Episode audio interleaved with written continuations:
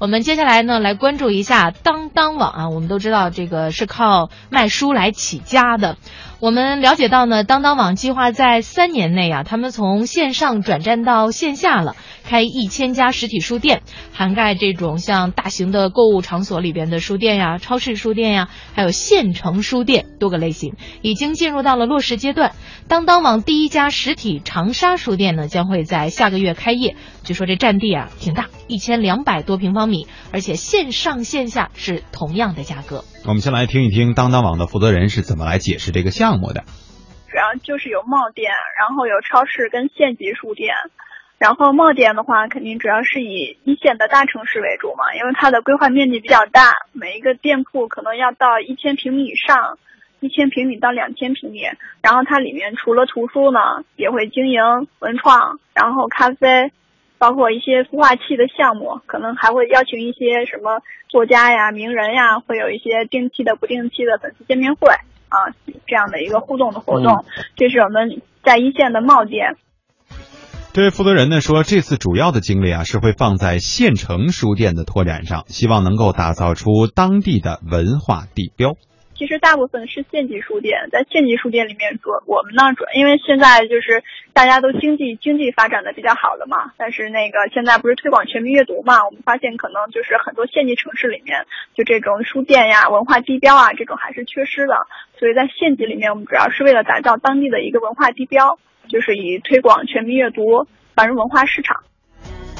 这个呢，就这种目的啊，我个人是非常的赞成的，因为我们现在看到了一些大数据的统计，呃，就不说县城啊，就是这个海淘的主力军已经从一线城市向二三线城市开始扩展了。嗯，呃，那我觉得现在呢，可能你在买东西上，你不管是在什么样的一个区域，比方说在县城还是在大城市，实际上是没有太大的差别的，对吧？对，就是你看这个物流的铺设怎么样。但是呢，当我们的这个物质生活已经提升上去的时候，我们的精神生活是不是同样的？也可以有一个比较大的发展。我们来看一下当当网的这个具体落实啊，他们的这个当家人李国庆呢，已经和国内的几家实体连锁书店的创办人沟通过实体店线上线下价格一样的问题。同时，当当网的相关负责人也告诉记者，当当网将会给予店铺毛利保护。第一种就是我们自己直营的啊，然后第二种呢，就是我我们有加盟的嘛。在直营这边的话，其实我们是。呃，要跟合作方去谈合作，比如说前五年可能在租金上面呢，希望就是政府给予减免的支持，然后呢，我们提供整个这个图书的供应链，就保证这个商品的价格可以可以提供毛利保护，就是他卖这个商品肯定是不赔钱的。哎，刚刚呢，我们听到的都是当当网的负责人在为我们解释这个项目，并且有一些是涉及到了所谓市场的这个保障问题，是吧？那么其实呢，当当网对于媒体发生承诺过的事情还有很多。接下来我们就给大家数落一下啊。早在二零一四年的十月，当当网呢就曾经向媒体透露过要向电商转型，并且更改了 logo。事实上呢，从图书线上销售乃至 O2O。触及到火热的互联网金融，当当网都有涉及，但是这些努力呢都没有能够从最近几个季度的财报当中得以体现呀。那就在十一月三号，亚马逊在西雅图大学村开了第一家实体书店，名字呢叫 Amazing Books。但是亚马逊方面明确表明，亚马逊的实体书店是线上线下同样的价格，而且实体店书籍的选择都是线上销量会比较好的。嗯，亚马店啊，亚马逊书店的副总裁卡斯特啊曾经明确表示说，亚马逊开线上书店的做法是为了以线下带动线上，而且可以在书店里出售他们的一些其他的电子类的产品。那么亚马逊的回归实体书店做法，是不是说明实体书店的春天终于来了呢？一位传统的啊新华书店的这个负责人跟我们说，从今年开始，图书的销量确实已经有点回暖的趋势了。嗯，从目前来看，图书零售部分和去年相比，我们增长了近是百分之九。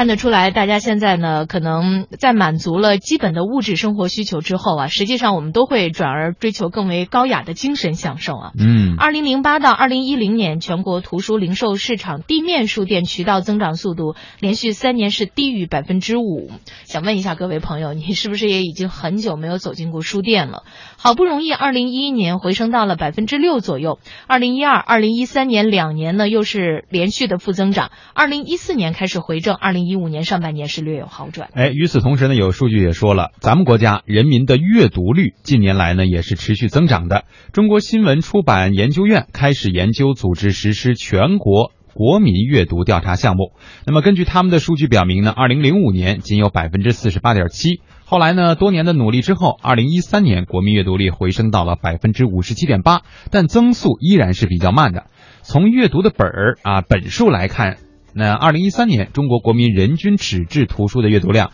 呃，大概是四点七七本，比韩国的十一本、法国的二十本、日本的四十本。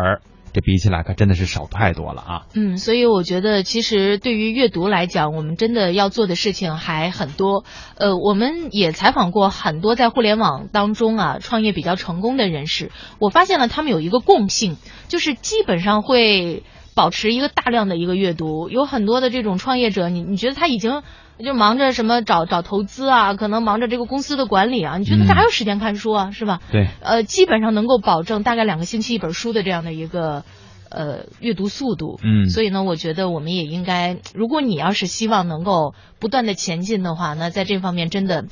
书不能停哈。嗯，当当网的一位负责人表示说，实体书店倒闭的原因是没有适应新读书时代，经营模式太单一，这也是当当要改造的地方。呃，我们观察到，凡是一些倒闭的书店啊，可能就是经营模式比较单一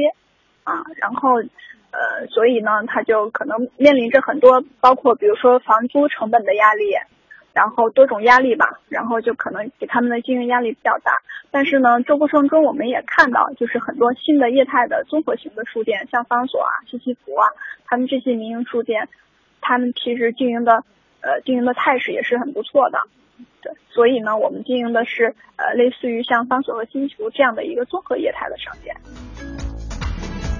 进实体书店，可能对于现在很多朋友们来说啊，没有什么太大的吸引力。大家都会觉得，哎呀，我要买书，我就上网买，对吧？呃，我去实体书店干嘛呀？那么多人，而且我还得专门出去跑一趟。现在网网购都那么方便了。另外有一部分人呢，就觉得什么网上什么线上线下的，我哪有时间看书？我根本就不看。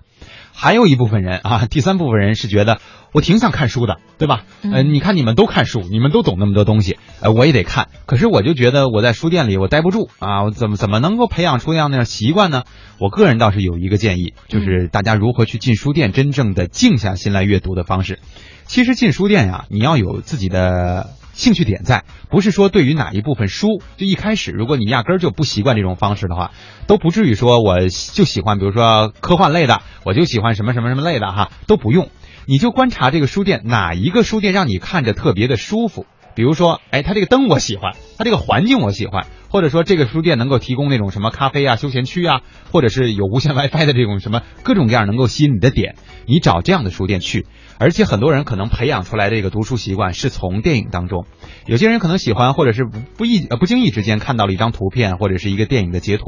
发现这个男女主人公啊什么的，在这个书店里也好，书店外也好哈，借用这个背景有那么一张剧照，然后看的时候你就觉得，哎呀，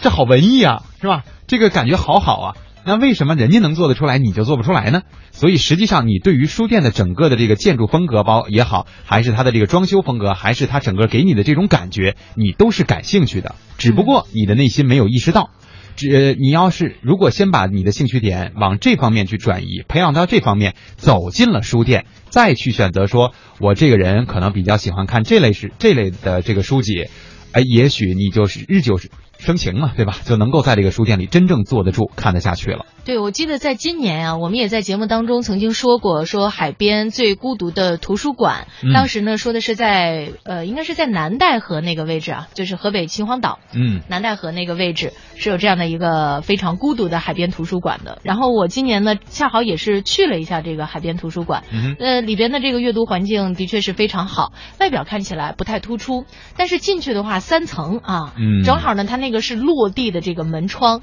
直接你就在面对着大海。呃，这种阅读环境会让人能够安静下来，所以有好多的人呀，千里迢迢到了这儿，就为了寻找那么一处安静的读书环境。嗯，所以呢，我觉得可能我们如果要是有这样的一方能够让你放松心灵的地方，大家还是乐意去的。另外呢，我想告诉各位的是，就是我们有一位主持人啊，男的，他总结出来找女朋友的几个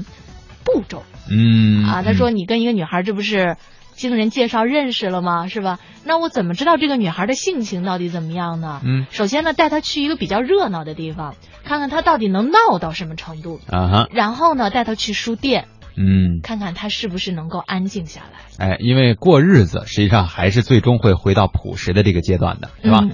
啊，胖妞也说很多年啊没碰过纸质书了，现在想想真不是滋味，是要拿起书了。可不是嘛，这个书啊，压根儿就不应该放下啊。对我这两天呢，也是看了一个咱们国家挺有名的，就是画漫画的一个朋友啊，嗯他是两本书。我发现买这个书吧，他是用那个嗯塑料薄膜给包上的。嗯后来我明白了为什么这样哈，它是放在实体店里边没有包上的话，大家因为它画画的量就是那个图画的量很大啊，嗯大家一翻呢 就就看完了就看完了，呃，所以是是是得封上啊。但是你真的拿起这个纸质的书，特别是当这个非常丰富的色彩带给你的时候，嗯。呃，真的是电子版的书没有办法比的。对，还有一点要给大家的建议是，先走进书店以后，先甭挑书，甭甭说我这转了一圈了，没有我愿意看的，所以我才走了。我并不是不想读书，对吧？书啊，只要是书，我觉得呃或多或少的它会有那么一丁点道理。如果说你把这本书都看完了，你觉得它讲的都没有道理，那至少你也有了这个阅读量的这个积累。所以，如果你对它的本身名字或者大概一番你就觉得有兴趣，先看进去以后再做评论，不要就我就看了两行，就看了一个简介，就看了一书名，我觉得这书跟我没关系。除非是那种专业性的书籍，您像压根儿看不懂的，那就算了，是吧？